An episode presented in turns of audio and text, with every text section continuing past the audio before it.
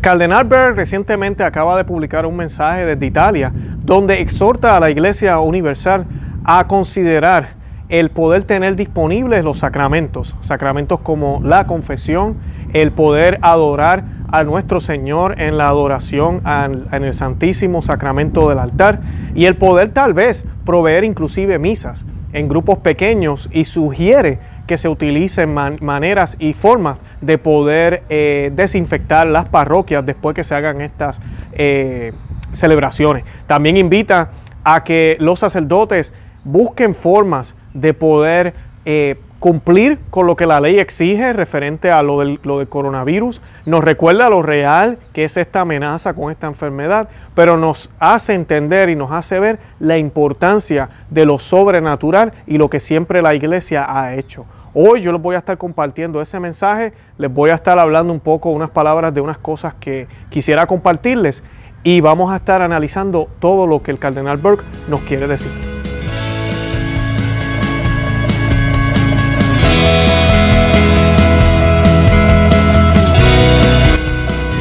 Conoce, Ama, Vive tu Fe. Este es el programa donde compartimos el Evangelio y profundizamos en las bellezas y riquezas de nuestra fe católica. Les habla su amigo y hermano Luis Román y quisiera recordarles que no podemos amar lo que no conocemos y que solo vivimos lo que amamos. Como les dije, el cardenal Burke nos, acaba de dejar un mensaje a la Iglesia Universal, algo que es importante. Eh, nosotros, ¿verdad? Tenemos sacerdotes, tenemos obispos, pero en la iglesia tenemos lo que llamamos cardenales, se les llama cardenales y son príncipes ¿ok? de la iglesia. Después del sumo pontífice está el colegio de cardenales, inclusive el colegio de cardenales y el papa son los que gobiernan la iglesia en conjunto, ¿verdad? Así es que siempre ha funcionado. Y pues escuchar un cardenal decir algo es importante. Eso sí, estamos en tiempos donde tenemos, ¿verdad? Cardenales contra cardenales, obispos contra obispos, sacerdotes contra sacerdotes, uno diciendo una cosa, el otro diciendo otra. Pero cuando vemos a, personas como el cardenal Burke, recordándonos lo que es importante en este tiempo de cuaresma, en este tiempo de pandemia con esta enfermedad, de verdad que uno sabe que lo que él está diciendo es la sana doctrina, es lo que la iglesia siempre ha hecho cuando han sucedido estas epidemias, porque no es la primera vez. Y pues eh, cómo debemos manejarlo en términos espirituales y qué debemos de hacer para poder proveer lo que debemos proveer, es lo que el Cardenal Borg nos recuerda en este mensaje hoy. Antes de comenzar, yo quisiera que hiciéramos una oración a la Santísima Virgen, como siempre lo hacemos, y la vamos a hacer en el nombre del Padre y del Hijo y del Espíritu Santo. Amén. Oración a María de San Anselmo. Oh bendita entre todas las mujeres que vences en pureza a los ángeles, que superas a los santos en piedad. Mi espíritu moribundo aspira a una mirada de tu gran benignidad, pero se avergüenza al espectro de tan hermoso brillo. Oh Señora mía, yo quisiera suplicarte que, por una mirada de tu misericordia, curase las llagas y úlceras de mis pecados. Pero estoy confuso ante ti a causa de su infección y suciedad. Tengo vergüenza, oh Señora mía, de mostrarme ante ti en mis impurezas tan horribles, por temor de que tú a tu vez tengas horror de mí a causa de ellas. Y sin embargo yo no puedo, desgraciado de mí, ser visto sin ellas. Ahora y siempre, oh dulce María, sed la salvación mía. Estas gracias espero alcanzar de vos, oh corazón amantísimo de mi madre, a fin de que pueda veros y gozar de Dios en vuestra compañía por toda la eternidad en el cielo. Amén. Bueno, el cardenal Burke nos eh, comparte este mensaje que les voy a compartir en unos minutos, pero hay unas cositas importantes que yo quiero rescatar antes de que comience el mensaje. En el mensaje, primero que nada, nadie está diciendo aquí que tenemos que violar las directrices del gobierno o no hacerle caso a la ciencia, eso sería tentar a Dios. Nadie está diciendo eso. Ahora, hay maneras de poder seguir haciendo lo que tenemos que hacer como iglesia sin tener que violar esas reglas. Una de las reglas, por lo menos aquí en Estados Unidos, que se ha dado es que no haya más de 10 personas en un mismo lugar o, que no estén tan cercanas, que no estén a, cierta cantidad de metros o de pies de distancia, que no se den saludos de mano, que se mantengan distantes. Eso es lo que se ha pedido. Y se puede hacer. Hay empresas que están abiertas. Yo actualmente estoy trabajando y es lo que estamos haciendo en nuestro lugar de trabajo. Nos lavamos las manos como mil veces al día. Y pues la idea es esa, mantener el lugar limpio y que pues eh, si Dios lo permite, el virus no entre a nuestro lugar de trabajo. Es exactamente lo que el cardenal Berg está diciendo. Inclusive él utiliza un ejemplo de la iglesia, porque la iglesia no ha cesado de tener eh, caritas, por ejemplo, en algunos países del mundo donde no se hacen misas, donde no se ofrece la confesión, donde no se abre ni siquiera la iglesia para que las personas vayan a orar. Eh, él ha dicho y ha mencionado, y es cierto porque están las noticias, que la iglesia ha buscado formas de poder seguir dándole comida a los pobres, poder estar abiertos para, las personas que necesitan lo que nos ayuda a vivir con, con, lo humano, lo que nos ayuda en este cuerpo que se va a morir y se va a podrir en la tierra. Con eso no hemos tenido problemas, como si eso fuera más importante, pero entonces para el, para el alma y el espíritu, entonces no podemos hacer nada. No podemos pensar, como dicen en inglés, out of the box, ah, ¿verdad? fuera de, de, lo normal. No podemos hacer eso. Y entonces Él está exhortando a los religiosos a los sacerdotes y a nosotros los laicos, a que nos juntemos y nos demos cuenta de que sí podemos hacer cosas. Ahorita mismo yo acabo de ver una noticia, hay varios sacerdotes aquí en los Estados Unidos que han decidido colocar una silla en el estacionamiento de sus iglesias y están confesando dejando a la persona en el automóvil no hay contacto físico, estamos manteniendo la distancia y el sacramento de la confesión está disponible y las personas van en su carro y se confiesan con el sacerdote, bendito sea Dios. En mi parroquia el sacerdote nos mandó una notificación para dejarnos saber que aunque las misas se habían eh, suspendido por orden del obispo, la iglesia iba a tener el mismo horario de oficina que siempre ha tenido y que los días que se hace confesión va a estar disponible la confesión y los días de adoración, ¿verdad? Que son, si no me equivoco, dos días en mi parroquia, esos dos días va a estar disponible el Santo Sacramento hay parroquias que lo han hecho 24 horas, tienen adoración perpetua. Si lo podían hacer antes, porque tienen un calendario donde siempre hay voluntarios y el Señor no se queda solo, ¿por qué no lo pueden seguir haciendo ahora? Lo único diferente que tienen que hacer es limitar el número de personas que van a entrar a la capilla. Que de verdad, esto es triste decirlo, pero es la realidad. Yo dudo que vayan a llegar cientos de personas. Lamentablemente, el católico, desde antes de la pandemia, solamente iban cinco gatos a adorar al Santísimo. Lamentablemente, es, esa es la iglesia que vivimos. Así que ¿Cuál es el miedo de abrir las parroquias para que las personas fieles que siempre se han mantenido oren por los que no creen, por los que no oran, por los católicos tibios, que son muchísimos, para que el Señor tenga piedad y misericordia? Eso es lo que Él nos está dando en este mensaje y creo que es importante rescatar y que nos demos cuenta de que podemos hacer más. No podemos conformarnos con solamente ahora tener mil misas en la internet y todo el mundo está haciendo milías y qué brutal, mira qué bonito, cuando las personas se están quedando en la casa. Y el problema con quedarse en la casa, no estamos diciendo que están pecando ni nada de eso porque tenemos toda la luz verde de nuestros obispos, ¿ok? Como laicos no tenemos la autoridad para cambiar eso y tenemos que aceptar como es. Luego hablaremos si fue muy apresurada la decisión si se hizo de una manera abusiva, todo eso se podrá hablar después. Pero lo prudente ahora para nosotros los laicos es aceptar la decisión que se ha hecho. Ahora, hay maneras de poder mantenernos calientitos y no caer en pecado. Hay que ser realistas. En la casa vamos a asistir a la misa como ¿Cómo los domingos van, están asistiendo a la misa la mayoría de los católicos? ¿Cómo asistieron el pasado domingo? ¿Estaban en pijama y vieron la misa? ¿Estaban en la reclinable eh, sentados hacia atrás? ¿O realmente hicieron lo que tenían que hacer? Sacaron imágenes, colocaron una mesa bonita, la silla, como si fuera una capilla al frente del televisor. Ojalá hayan hecho eso, ¿verdad? Y lo hayan hecho bien. Pero también el problema con que estemos en la casa es que pueden surgir errores en el futuro de que las personas piensen no hay necesidad de ir a la iglesia porque la iglesia está en casa. Entonces, y ese es el miedo que muchos sacerdotes tienen, de que cuando esto pase, las iglesias estén vacías, porque el católico se va a convencer de que lo puede hacer desde la casa, y eso no puede ser. Lo otro problema que tenemos es que en la casa hay tentaciones, muchas tentaciones. Cuando uno tiene tiempo libre, cuando uno está en el hogar, ahí está la nevera, está cerca, está el televisor, está la pornografía, el teléfono, está todas estas cosas que nos pueden distraer y sacar de lo que es la cuaresma. ¿Ok? Y si no tenemos el sacramento de la confesión disponible, imagínense, si la iglesia nos enseña que podemos hacer una contrición perfecta y el Señor nos perdona, pero esa contrición perfecta está amarrada, va junta, dice el Concilio de Trento, con el propósito de que tan pronto yo tenga la oportunidad de confesarme, yo voy a confesarme. Así de sencillo, no, no podemos caer en el punto de los evangélicos que dicen que uno se confiesa directamente con Dios. Eso no es católico, eso no es lo que la iglesia enseña, eso no es lo que la Biblia enseña. Cuando nuestro Señor Jesucristo impuso las manos sobre los apóstoles y les dijo, vayan y perdone a quienes les perdonen los pecados, les quedan perdonados. Ese mensaje es claro, no solo para los apóstoles, sino para mí, que estoy viendo la escena y digo, ok, yo quiero que mis pecados sean perdonados. Él me está diciendo a mí, ve a donde estos, ok. Y esos son todos sacerdotes católicos en la iglesia. Nos puede perdonar los pecados en el nombre de Jesús, con la autoridad de Jesús, porque es Jesús quien nos perdona, ¿verdad? No es el sacerdote. Así que eso es importante rescatar. Y tenemos que tener cuidado porque entonces, ¿por qué estamos quitando todo esto cuando todavía los restaurantes sirven comida? Eh, por servicarro y, y la venden de lo más bien porque no hay contacto. Entonces la iglesia ha quitado todos los servicios completamente. No debería ser así. ¿Cómo es posible que los sacerdotes todavía no ofrezcan dirección espiritual? ¿Cómo es posible que los sacerdotes no ofrezcan consejería nunca más? ¿Cómo es posible que los sacerdotes no programen algunas reuniones de poca gente en los salones parroquiales para seguir motivando ahora en cuaresma y nos sigamos preparando? ¿Cómo es posible que no hagan nada de eso? ¿Cómo es posible? Ese es el estado actual de la iglesia.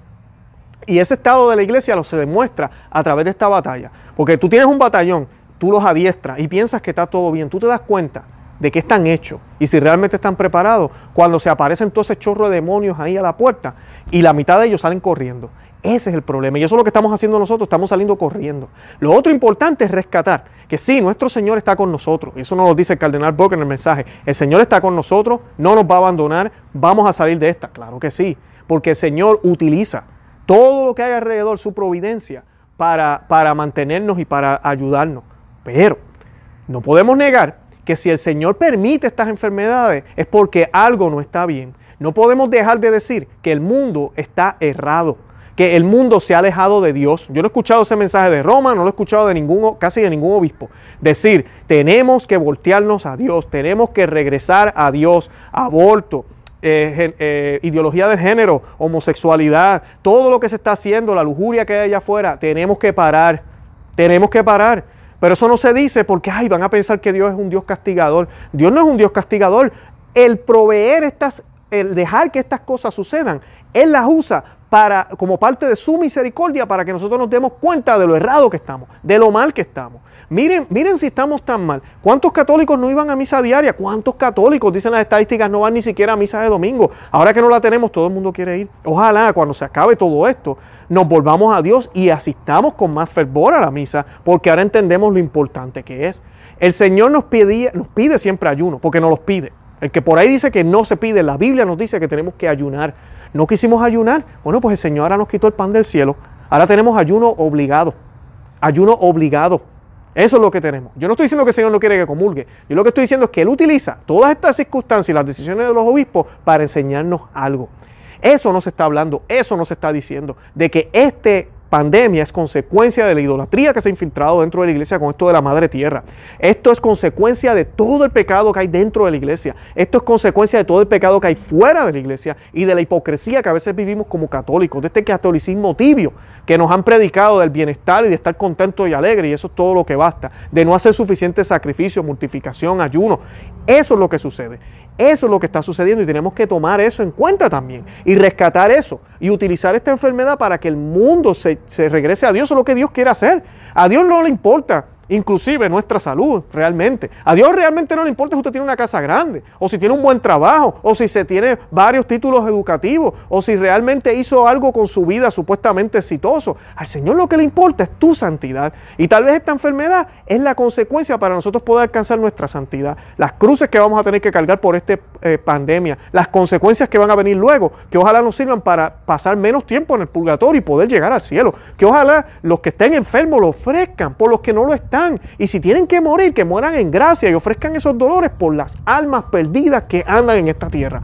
Eso es lo que nos recuerda el cardenal Burke en este mensaje. Y eso ya no se habla, no se dice, porque ese mensaje, ¿sabes qué? No es popular, no es popular, no vende. No vende, eso no lo vas a ver en Twitter, no lo vas a ver en ningún lugar en los medios sociales. No lo vas a ver. Nos van a hablar de lo lindo y bonito que es ahora que estamos en la casa eh, recibiendo al Señor espiritualmente frente a un televisor. Eso es todo lo que nos van a decir. Y no, tranquilo que el Señor va a resolver esto. Y ya. Pero nosotros no tenemos que hacer nada. Cuando santos papas, en el pasado cuando habían pandemia, santos salían a la calle a decirle a la gente, tenemos que ayunar, tenemos que orar, tenemos que ofrecer sacrificios, tenemos que hacer algo para reparar, porque esto que estamos viviendo es consecuencia de nuestras acciones. Y tenemos que tener eso en cuenta y aceptarlo, ¿ok? Y aceptarlo. Pero lamentablemente eso ya no se habla. Bueno, yo les voy a estar compartiendo ahora el mensaje del cardenal Burke que eh, lo, vamos a compartir con algunas imágenes. Ojalá que lo disfruten, es un poquito extenso, pero es excelente, no se pierdan ni un solo minuto. Los invito a que se suscriban aquí al canal en YouTube, que nos sigan en Facebook, Instagram y Twitter, conoce y que, y que le den me gusta, que le den thumbs up, que lo compartan, que le digan a otros, eh, a otros sacerdotes este mensaje. Yo no pretendo ser el más que sabe, para nada. Yo me estoy haciendo eco de otros obispos, del obispo Schneider, del cardenal Burke, ah, y de otros santos sacerdotes como Michael Rodríguez, el padre eh, hay varios sacerdotes, padres de las FSP, que nos están eh, orientando en el santo sentido de este tipo de cosas, cómo los santos lo tomaban. Los santos lo tomaban de esa manera. Ellos sabían que la providencia de Dios siempre va a obrar, pero va a obrar para qué? Para hacernos más santos para hacernos más santos. No debemos reaccionar como reacciona el mundo, sino debemos reaccionar como reaccionaron los santos. Y por, más todavía como reaccionó Cristo.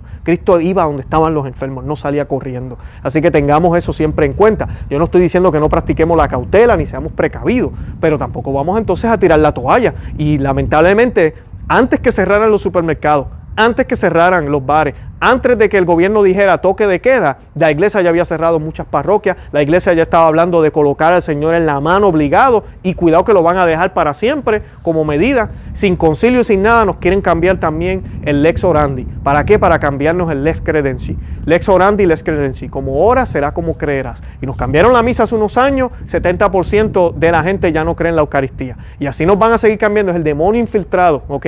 Dentro de ideologías, ideas que supuestamente nos van a hacer cara a Dios. Tengamos mucho cuidado que el Señor nos abra los ojos. Bueno, los amo en el amor de Cristo. Santa María, ora pro nobis. Mensaje del cardenal Burke sobre el combate contra el coronavirus. Queridos amigos, desde hace algún tiempo hemos estado en combate contra la propagación del coronavirus. Por todo lo que podemos decir, y una de las dificultades del combate es que aún queda mucho por aclarar sobre la peste. La batalla continuará por algún tiempo. El virus involucrado es particularmente insidioso ya que tiene un periodo de incubación relativamente largo. Algunos dicen 14 días, otros 20 días, y es altamente contagioso. Mucho más contagioso que otros virus que hemos experimentado. Uno de los principales medios naturales para defendernos contra el coronavirus es evitar cualquier contacto cercano con los demás. Es importante, de hecho, mantener siempre una distancia. Algunos dicen que de una yarda y otros dicen 6 pies, 2 metros. Lejos del otro y por supuesto evitar reuniones de grupo, es decir, reuniones en las que las personas están muy cercas unas de la otra. Además, dado que el virus se transmite por pequeñas gotas emitidas cuando uno estornuda o se suena la nariz, es fundamental lavarse las manos con frecuencia con jabón, desinfectante y agua tibia durante al menos 20 segundos y usar desinfectante para manos y toallitas. Es igualmente importante desinfectar las mesas, sillas, repisas, etc., sobre las cuales estas gotitas pueden haber caído y desde las cuales son capaces de transmitir en contagio por algún tiempo. Si estornudamos o nos sonamos la nariz, se nos aconseja usar un pañuelo facial de papel, descartarlo de inmediato y luego lavarnos las manos. Por supuesto, aquellos que son diagnosticados con el coronavirus, aquellos a los cuales se les ha diagnosticado el virus, deben ser puestos en cuarentena y aquellos que no se sienten bien, incluso si no se les ha diagnosticado que padecen el coronavirus, deben, por caridad hacia los demás, permanecer en casa hasta que se sientan mejor. Viviendo en Italia, en donde la propagación del coronavirus ha sido particularmente letal, especialmente para los ancianos y para aquellos que ya se encuentran en un estado de salud delicada, me siento edificado por el gran cuidado que los italianos toman para protegerse a sí mismos y a los demás del contagio. Como ya habrán leído, el sistema de salud en Italia está puesto severamente a prueba en su esfuerzo de proporcionar la hospitalización necesaria y el tratamiento de cuidados intensivos para los más vulnerables. Les ruego rezar por los italianos, y en modo especial por aquellos para quienes el coronavirus puede ser fatal, bien como por aquellos encargados de su asistencia. Como ciudadano de los Estados Unidos, he estado siguiendo la situación de la propagación del coronavirus en mi tierra natal y sé que las personas que viven en los Estados Unidos están cada vez más preocupadas de detener su propagación por temor que una situación como la de Italia se repita en casa. Toda esta situación ciertamente nos conduce a una profunda tristeza y también al temor. Nadie quiere contraer la enfermedad relacionada con el virus o que alguien la contraiga. Especialmente no queremos que nuestros seres queridos mayores u otras personas que sufren de salud corran peligro de muerte por la propagación del virus.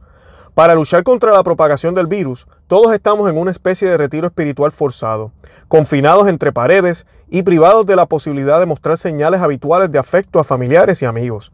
Para quienes están en cuarentena, el aislamiento es claramente aún más severo, al no poder tener contactos con nadie ni siquiera a distancia. Como si la enfermedad asociada con el virus no fuera suficiente para preocuparnos.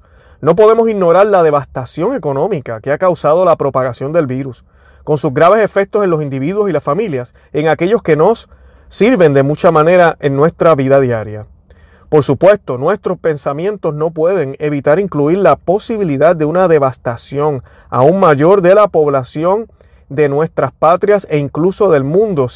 Ciertamente tenemos razón en informarnos y emplear todos los medios naturales para defendernos del contagio. Es un acto fundamental de caridad utilizar todos los medios prudentes para evitar contraer o propagar el coronavirus. Sin embargo, los medios naturales para prevenir la propagación del virus deben respetar lo que necesitamos para vivir, por ejemplo, el acceso a alimentos, agua y medicamentos. El Estado, por ejemplo, en su imposición de restricciones cada vez mayores sobre el movimiento de las personas, permite que las personas puedan ir al supermercado y a la farmacia respetando las precauciones del distanciamiento social y el uso de los desinfectantes por parte de todos los involucrados. Al evaluar lo que se necesita para vivir, no podemos olvidar que nuestra primera consideración ha de ser nuestra relación con Dios. Recordamos las palabras de nuestro Señor en el Evangelio según San Juan. El que ama a mi palabra, el que me ama, mi palabra guardará, y mi Padre le amará, y vendremos a Él y haremos morada con Él. Cristo es el Señor de la naturaleza y de la historia. Él no está ni distante ni se ha desinteresado de nosotros y del mundo. Nos ha prometido, y dijo Jesús, he aquí, yo estoy con vosotros todos los días hasta el fin del mundo. Mateo 28, 29. Cerramos la frase. En el combate al mal del coronavirus, nuestra arma más efectiva es, por lo tanto, nuestra relación con Cristo a través de la oración y de la penitencia, de las devociones y de la sacra adoración. Nos volvemos a Cristo para liberarnos de la peste y de todo daño. Y Él nunca deja de responder con amor puro y desinteresado. Por eso mismo, nos es esencial en todo momento y sobre todo en tiempos de crisis tener acceso a nuestras iglesias y capillas, a los sacramentos y a las oraciones y devociones públicas. De la misma manera que podemos comprar alimentos y medicinas con cuidado de no propagar el coronavirus al hacerlo, también debemos poder orar en nuestras iglesias y capillas, recibir los sacramentos y participar en actos de oración pública y devoción para que reconozcamos la cercanía de Dios con nosotros y permanezcamos cerca de Él, invocando en modo adecuado su ayuda. Sin la ayuda de Dios estamos de veras perdidos. Históricamente, en tiempos de pestilencia, los fieles se reunían en fervientes oraciones y participaban en procesiones. De hecho, en el misal romano promulgado por el Papa San Juan XXIII en 1962, hay textos especiales para la Santa Misa a ser ofrecida en tiempos de pestilencia, la misa votiva para la liberación de la muerte en tiempos de pestilencia. Del mismo modo, en la letanía tradicional de los santos rezamos, de la peste, del hambre y de la guerra, líbranos, oh Señor. A menudo cuando nos encontramos en un gran sufrimiento, incluso debiendo enfrentar la muerte, nos preguntamos, ¿dónde está Dios?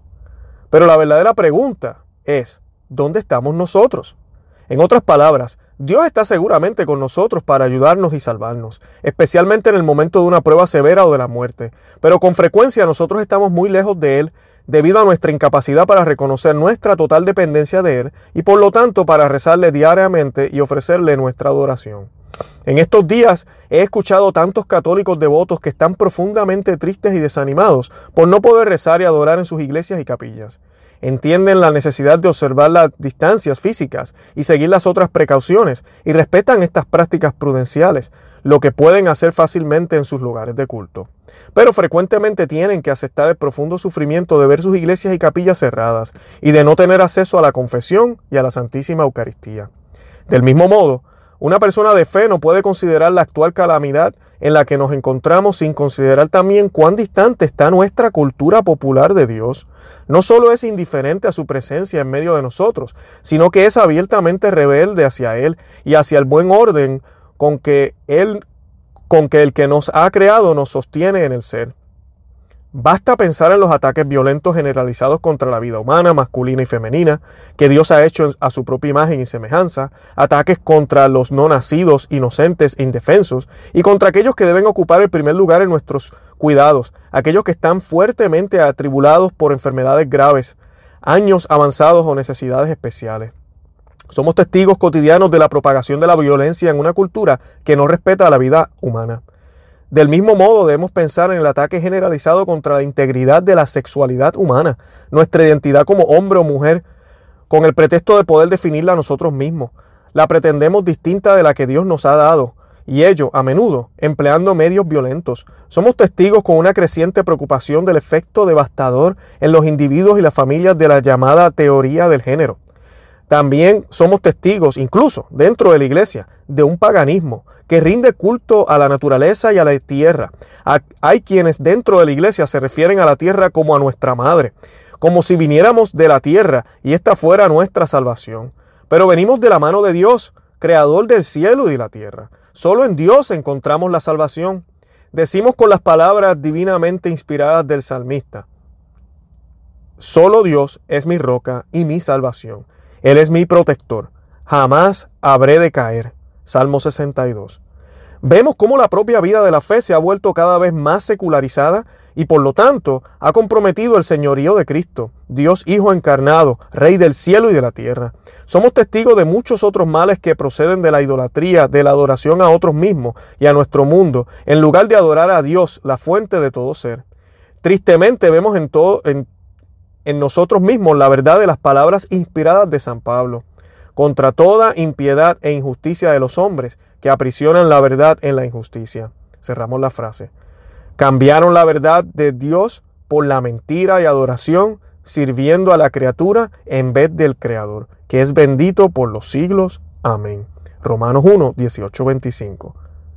Muchos con quienes estoy en comunicación, reflexionando sobre la actual crisis de salud mundial, con todos sus efectos concominantes, me han expresado la esperanza de que ella nos llevará como individuos, familias y sociedad a reformar nuestras vidas, a recurrir a Dios, que seguramente está cerca de nosotros y que es inconmensurable e incesante en su misericordia y amor hacia nosotros. No hay duda de que grandes males como las pestes son efectos del pecado original y de nuestros pecados actuales. Dios en su justicia debe reparar el desorden que el pecado introduce en nuestras vidas y en nuestro mundo. De hecho, Él cumple las demandas de la justicia con su misericordia superabundante. Dios no nos ha dejado en el caos y la muerte que el pecado ha introducido en el mundo, sino que ha enviado a su Hijo único, Jesucristo, a sufrir, morir, resucitar entre los muertos y ascender en gloria a su diestra, para permanecer con nosotros siempre purificándonos del pecado e inflamándonos con su amor.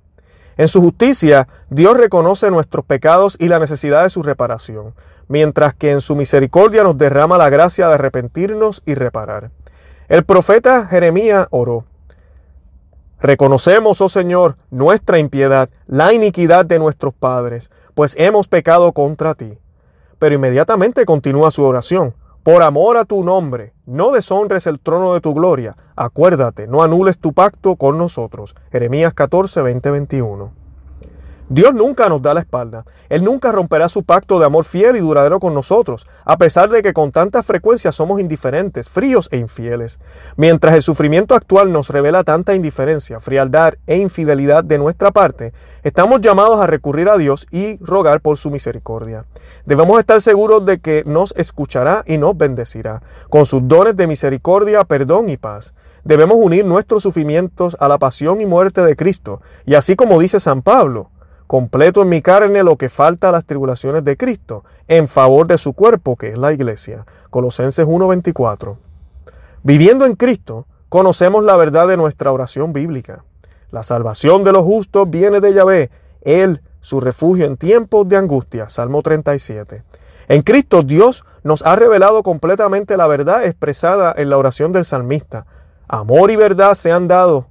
Cita, justicia y paz se abrazan. Salmos 85.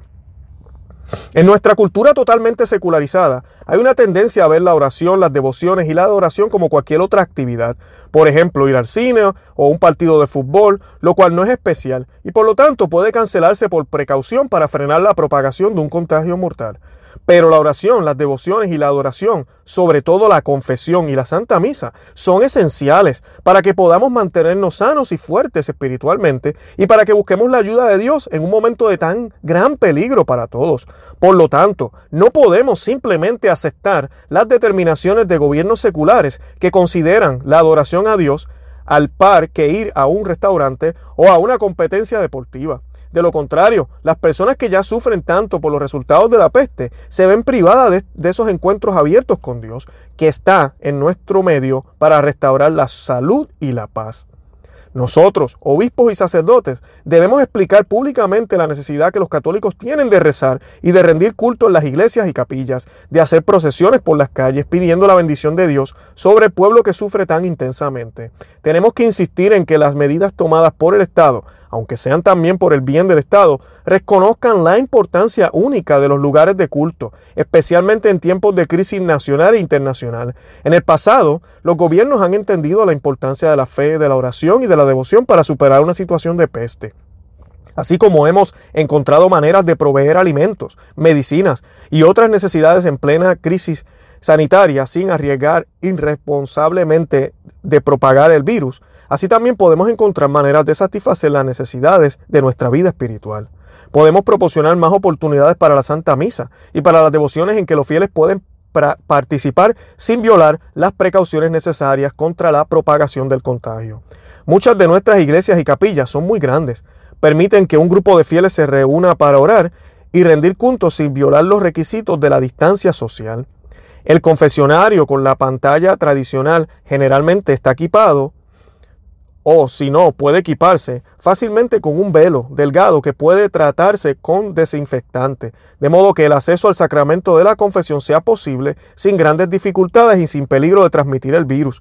Si una iglesia o capilla no tiene suficientes empleados como para poder desinfectar regularmente los bancos y otras superficies, no tengo duda de que los fieles, en agradecimiento por los dones de la Sagrada Eucaristía, la confesión y la devoción pública, ayudarán con mucho gusto. Incluso si, por alguna razón, no podemos tener acceso a iglesias y capillas. Debemos recordar que nuestros hogares son una extensión de nuestra parroquia, una pequeña iglesia en la que podemos acoger a Cristo, preparando el encuentro con Él en la iglesia más grande. Dejemos que nuestros hogares durante estos tiempos de crisis reflejen la verdad de que Cristo es el invitado de honor en cada hogar cristiano. Volvamos a Él a través de la oración, especialmente el rosario y de otras devociones. Si la imagen del Sagrado Corazón de Jesús junto con la imagen del Inmaculado Corazón de María aún no está entronizada en nuestro hogar, ahora sería el momento de hacerlo. El lugar de la imagen del Sagrado Corazón será para nosotros un pequeño altar doméstico en el que nos reunimos conscientes de que Cristo vive con nosotros a través del Espíritu Santo en nuestros corazones. Coloquemos nuestros corazones a menudo pobres y pecaminosos en su glorioso corazón perforado, siempre abierto para recibirnos, sanarnos de nuestros pecados y llenarnos de amor divino. Si desea entronizar la imagen del Sagrado Corazón de Jesús, les recomiendo el manual La entronización del Sagrado Corazón de Jesús, disponible a través del apostolado catequista mariano. También está disponible en polaco y eslovaco. Para aquellos que no pueden tener acceso a la Santa Misa y a la Sagrada Comunión, recomiendo la práctica devota de la comunión espiritual.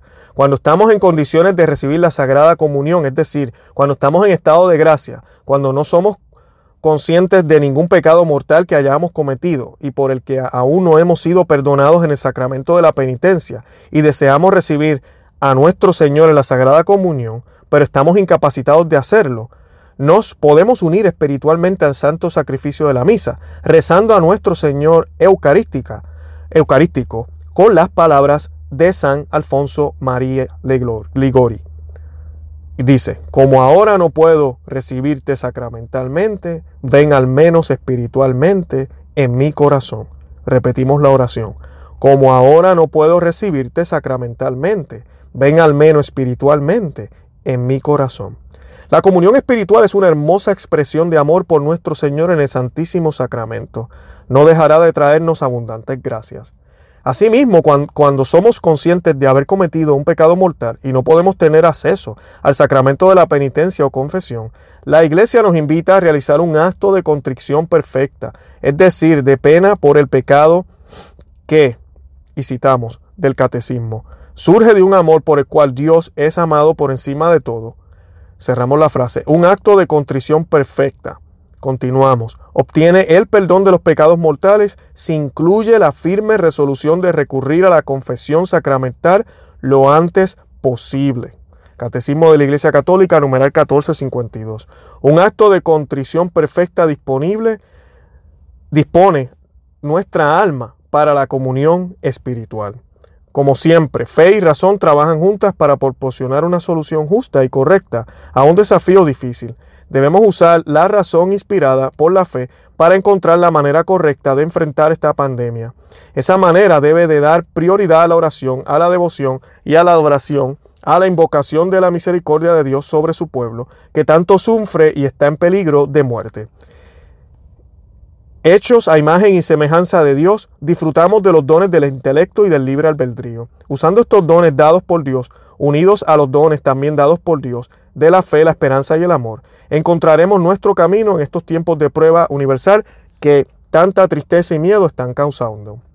Podemos contar con la ayuda y la intercesión de la gran hueste de nuestros amigos celestiales con quienes estamos íntimamente unidos en la comunión de los santos, la Virgen María, Madre de Dios, los santos arcángeles y ángeles guardianes, San José, verdadero esposo de la Virgen María y patrono de la Iglesia Universal, San Roque, a quien invocamos en tiempos de epidemia, y los otros santos y beatos a quienes recurrimos regularmente en oración. Todos están a nuestro lado, nos guían y nos aseguran constantemente que Dios nunca dejará de escuchar nuestra oración. Él responderá con su con inconmensurable e incesante misericordia y amor. Queridos amigos, les ofrezco estas breves reflexiones profundamente consciente de cuánto están sufriendo por la pandemia del coronavirus.